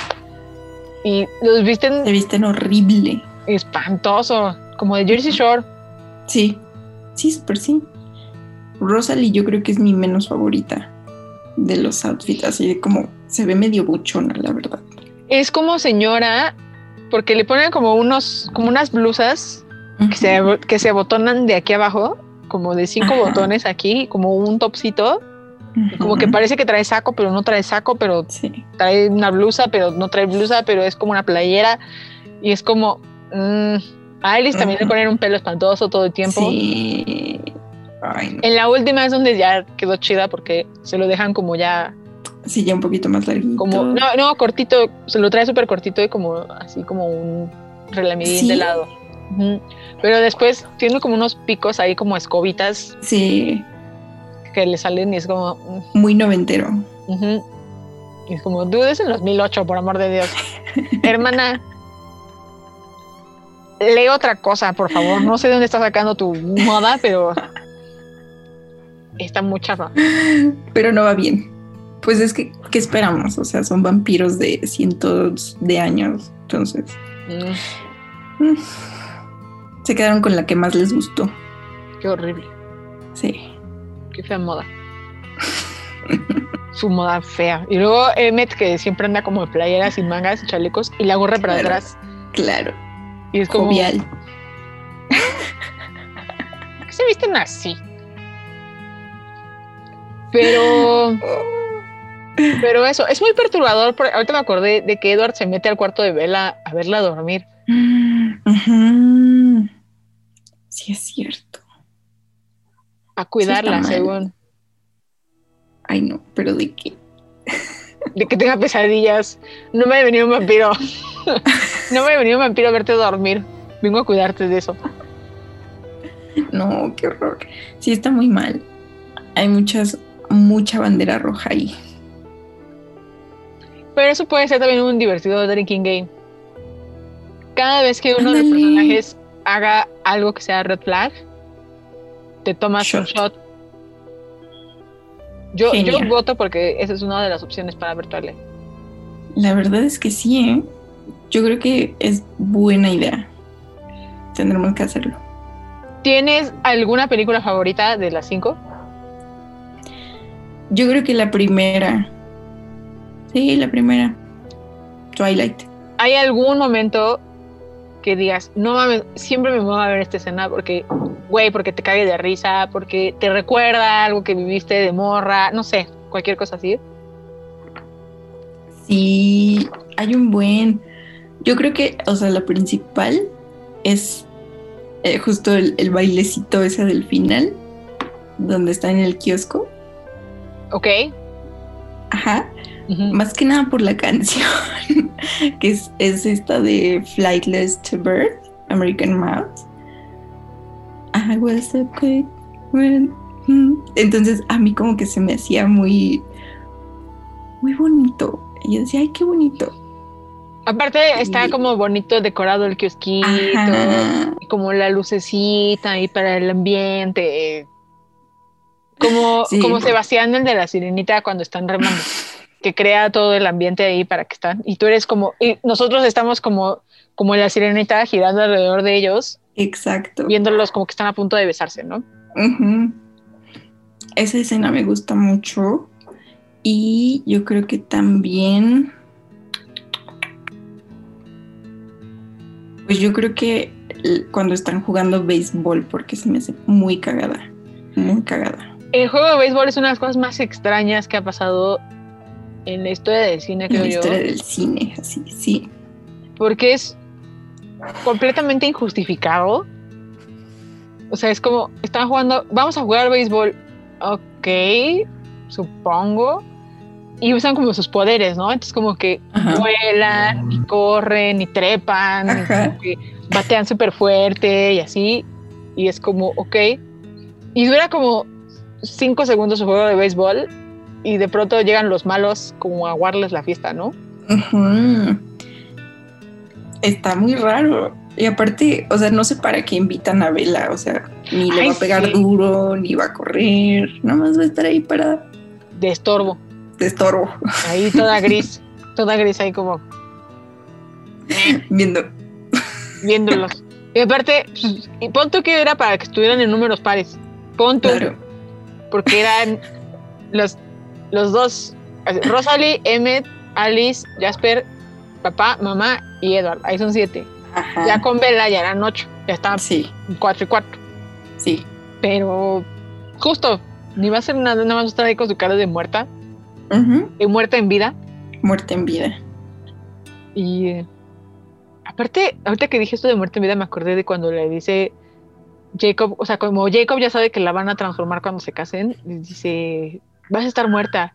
Dice, voy a estar muerta para ti. Y yo así como de, no, creo que se refiere a que ya no vas a tener pulso, dude". O sea, Ajá. como, ¿así? ¿Me quieres muerta? ¿Prefieres verme muerta que casada con Edward? Y así como, güey, chill, hermana. Concéntrate. Piensa lo que estás haciendo. Date Hermana, cuenta. Cuenta, te estás casando a los 18 años. Nadie te está solapando eso. Tenía 18, ¿verdad? Tenía 17, de hecho. Ay, eso es ilegal. Técnicamente no, porque eh, se puede casar con el permiso de los papás, creo. Una cosa así. Ay, no. Pero según yo, tiene 17 y va a cumplir 18 cuando... O sea, cumple 18 como a los dos días que es vampiro. Uy, genios. Muy bien. Porque algo... Yo me acuerdo que Edward dice en algún punto que él tiene 17 años. Ay, Y le dice, ¿cuántos tienes? 17. ¿Por cuántos años has tenido 17? Por muchos. y es como, ay. O sea, eso significa que no tienes 17, dude. mm, mm. Significa que tienes muchos más. Y estás aprovechando Ay, no. de una pequeña niña de 17 años. ¿Qué les Eh, pasa? una jovenzuela. Una jovencita que no sabía nada de la vida. Mm, mm. Está chivarache. Sí, está sí. feo. Qué feos son los hombres. Sí, ¿eh? Ay, no. Amigas, dense cuenta. Sí, por favor. No hay que ser vela. No hay que ser las velas del mundo. No. Prohibido. Creo que la relación más sana de Twilight es quizás la de Alice y Jasper, ¿no? Y ni siquiera, ahorita que lo pienso, ¿eh? Como que siento que les falta comunicación. Siento que Alice es como bla, bla, bla, bla. Y Jasper. Y como que todo Mm. clingy, ¿no? Como que, ven, vámonos, porque me vas a querer Sí. morderle el cuello a esa vieja. Ajá. Todavía no es 100%, se supone que Jasper no es 100% vegetariano todavía, o sea, apenas está cambiando de dieta y todavía le dan monchis. Exacto. Pero, pero bueno, entonces, y Rosalie es medio pasiva agresiva, entonces Sí. Emmet quiere hacer sus cosas, pero, pero Rosalie como que le dice, no, vámonos, y ya se lo lleva. O sea, no hay ninguna relación, Los papás, pues nunca habla la mamá, güey. sí, ¿verdad? No se sabe. Dice como cuatro cosas. O sea, literal, no, no sé qué tal que el güey le dice, no puedes hablar, no puedes hablar, pa, y le pega. Tal vez. Pero por eso creo que la relación que a mí me llamó más la atención era la del vampiro atormentado de la última película que se enamora de la prima vegetariana, tiene los poderes de electricidad. Creo que esa es la, la relación más interesante. Porque el güey como Sí. que le tira la onda, pero con mucho respeto. Y, y ella como que también dice, órale, va. O sea, como que está muy consensuado el pedo. Y, y al final él le dice que él va a... O sea, dice, güey, yo me voy a ir contigo, güey. O sea, no es como de, nos vamos a ir. Es como, yo me voy a adaptar a la vida que tú tienes porque quiero estar contigo. Claro, Y es como, quiero estar contigo. Venga, me gusta. ese güey es chido. Sí. Porque también Rami Malek tiene una novia, pero la novia no dice una sola palabra. Una sola palabra. Y todavía tienen el descaro, el pinche descaro de darle un crédito al final, como de, y fulana de tal, como fulana de tal. Y es así como de, güey, no dijo dijo una sola palabra en la película. La pusieron a cuadro tres veces. No te pases de lanza con ponerla en los pinches créditos, güey. No mamen. Sí, no. Que aparte los créditos de la última película duran como 10 minutos. ¿En serio? Pues es que hacen como todo este montaje como el de Harry Potter que pone la foto de cada Ah. uno de los personajes que salió durante toda la sí, saga sí, sí. y es como mm, este ni habló Ni me acuerdo quién es. Sí. Este ni, ni- ajá, güey, vi la película el martes y para el viernes que había visto la última ya ni me acordaba quiénes eran. Yo así de, ¿eh? ¿Este qué momento salió? Ya me acordé. Y aparte, Ay. ¿sabes? Como peli- como, como estos créditos en slow motion, con- donde salen como, están así volteados y de pronto voltean así como a la cámara. Sí. Que aparte tiene una estética toda la película como, como en escala de grises, ¿no? O sea, una Ajá. corrección de color como muy en escala de grises y verdes más o menos. Sí. Y como que resaltan ciertos colorcitos a veces. Justo. Siento que como en, ca- en cada película hay, hay un color que sobresale más. O sea, la, la primera la siento como muy azul. La Mm, segunda más verdecita y la tercera tal vez como más arenosa y las últimas como muy no sé Hay mucho rojo en la última. últimas. sí justo En la, en la última me acuerdo que hay mucho rojo, como en la onda, por ejemplo, de las capas de los dudes estos, los eh, como en que hace este Rami Malek como el, el río de lava sí. y como eh, la hija también usa mucho rojo, ¿no? A la hija le ponen mucho color rojo. Vela también como es recién vampiro, le ponen también un poquito de rojo y quizás por eso se puede sentir. Sí, fíjate que no, no lo analicé, pero sí tienes razón, ¿eh? Tiene mucho sentido. Y quizá la verde en la 2 es como más porque está más enfocada en los hombres lobo que están como más en, en la más naturaleza. cálido y todo esto Son bien salvajes. Sí, porque ahorita que lo pienso, la tercera quizás es como más blanca, ¿no? Que van a la nieve y esas cosas. híjole es que no me acuerdo de la 3 Yo me acuerdo que hay. Está el ejército de vampiros. Y Ah. luego está esta escena rarísima en donde se suben a la montaña para proteger a Bella y se la lleva a Edward. Ajá. Y, y se está congelando Bella. Entonces están Jacob y el, y el otro hombre lobo que nos cae bien, como turnándose para cuidarlas. Bueno, para cuidar a Edward y a Bella en su casita de campaña de la, de la montaña. Entonces Bella se está congelando y entra Jacob sin playera a darle calorcito. ya me acordé Y empiezan, y empiezan a hablar. Y como, como Edward lee la mente, por cierto, eso no lo habíamos mencionado. Edward lee los pensamientos, pero no puede leer los pensamientos de Bella. menos los de Bella exacto Ya sería el colmo de la invasión y del lo horrible.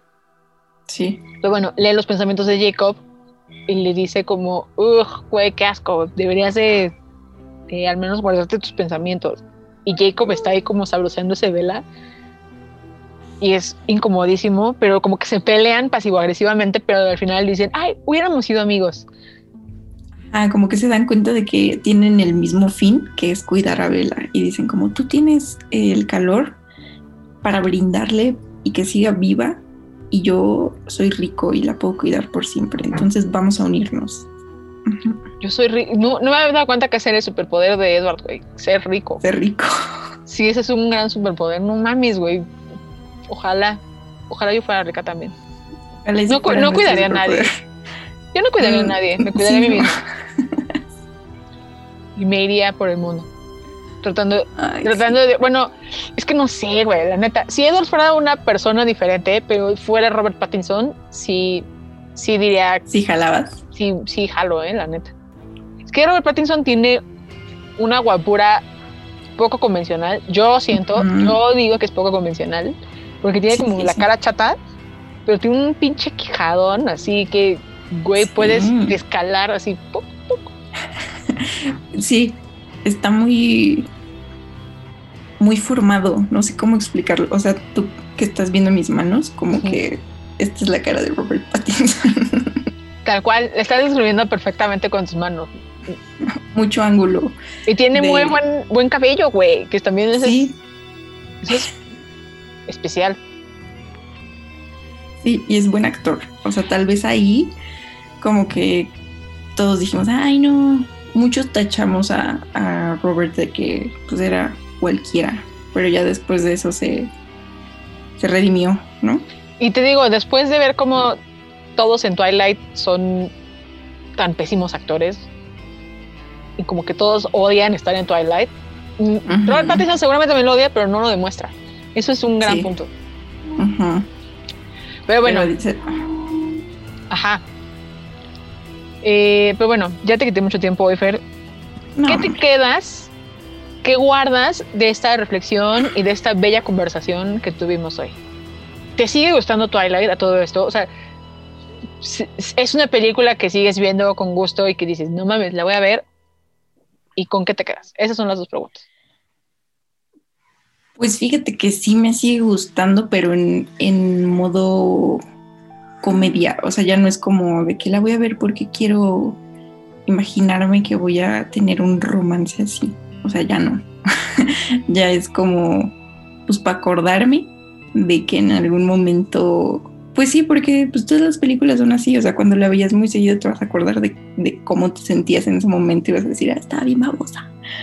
Y ya después pues justo también para como cada que la veo encuentro algo así como de, ay no, esto está mal, esto, esto si alguien me lo hace no va a estar chido. Creo que va a ser buena enseñanza para, para ver. Y justo me ha pasado con muchas películas, o sea, nada más con Crepúsculo. O sea, hace poquito vi, ¿cómo se llama esta película donde salen todos los comediantes graciosísimos? James Franco, Michael Cera y La de This is the End, ándale. Está horrible. que paréntesis cultural, eh, Emma Watson parece ser que dejó de Ah. actuar por esa película. O sea, dijo, ¿saben qué? ASB en Hollywood ya no me interesa, quiero dedicarme a estudiar. Adiós, son una bola de ratas asquerosas estos güeyes. Exacto, y justo esa escena de, de Emma Watson fue como lo que yo dije, no inventes, o sea, antes veíamos estas películas y era, ah, jaja, qué cagado, la van a matar. Y este, y, o sea, incluso Edward le dice así como de, te voy a matar. Y ella así de, no importa, yo confío en ti. Y de, hermana, sal de ahí. Mm, hermana, esa es una bandera roja gigante. Sí. ¿Qué te pasa? Sí, no. Entonces, es buena enseñanza, buen recordatorio de, de cómo estaba antes. Bueno, no sé. Quiero creer que ya todos nos dimos cuenta, pero no. Pero al menos de que yo tenía normalizadas muchas cosas que no están chidas. Justo cuando hicimos el Betamax de Vaselina, decíamos mucho como, güey, sí hay muchos focos rojos, pero hay que ver esa película como un producto de su época, que no es una película de los 50, es una película de los 70 también, por eso también es como un poco extraña. Quizás con Twilight es un poco más difícil tomar esa distancia, porque a pesar de que ya tiene bastantes años, creo que la última película es del 2012 o 12, 2013, ajá. ish, más o menos por ahí. Este, pero, pero son recientes, entre comillas, pues, o sea, los cambios que hemos tenido en estos últimos años, no hemos tenido tanto tiempo con ellos y al mismo tiempo tampoco hace mucho tiempo pensábamos tan diferente, pues, o sea, es mucho tiempo en, ciertos términos, pero en otros en realidad es muy reciente.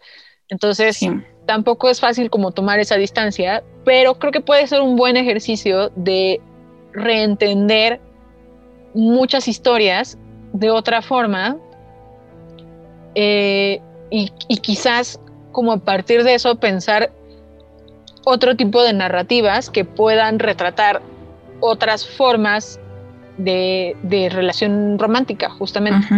Justo eso. Ese sería un buen ejercicio. Me gusta. Muy bien. ¿Tienes alguna canción favorita de todas las múltiples del universo de Twilight? Ah.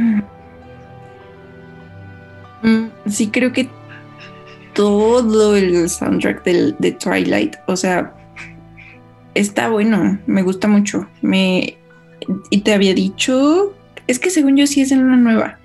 Está esta canción de Hearing Damage, que es de Tom York. Buenísima. Excelente, amiga. Ya vi Hearing Damage de Tom York. Oye, sí, que darks, ¿eh? Super darks. Aparte, sí había un buen de cosas. O sea, sí hay mucho mainstream Cañón. En, el soundtrack virtual. Denle una escuchada. Yo digo que es un, buen producto de su época a nivel musical. Eso sí, es creo que infalible. Sí. Pero bueno, Fer, muchísimas gracias por estar esta tarde con nosotros. Eh, gracias a los que escucharon. Gracias por usar el hashtag Betamax. Fer, ¿te pueden buscar en redes sociales? Eh, me pueden encontrar como arroba fermentar con dos R's en Instagram, en Twitter, no sé, si quieren, pero en Instagram. Es que en Twitter tienes candado, ¿no? Entonces, como que no es tan fácil que lleguen, pero en, Instagram te pueden seguir y ahí luego pones cosas interesantes, videos, memes, TikToks y esas cosas. Exacto. Y pueden seguir eh, también la carrera musical de Fernanda eh, a través de sus redes sociales y seguir a Jan Loop, escucharlos en su plataforma favorita o ver sus videos también. Claro que sí. Y pues nada. Muchísimas gracias a ti por, por invitarme, estuvo muy divertido. No, a ti por existir. Ay, no, ¿cómo crees? Pero sí, estuvo buenísimo. Buen análisis. Bien, qué bueno que, que viniste. Gracias por estar. Y bueno, nos escuchamos dentro de dos semanas. Se quedan con más programas de la 9FM. Eh, hay repeticiones, hay programas hoy que es viernes y si no están escuchando la estación, pueden escuchar el podcast y pueden darle una checada a los demás podcasts que tenemos en la gran, enorme parrilla de esta familia de la 9FM. Eh, sigan escuchando, sigan mandando sus mensajes. Me despido. Adiós.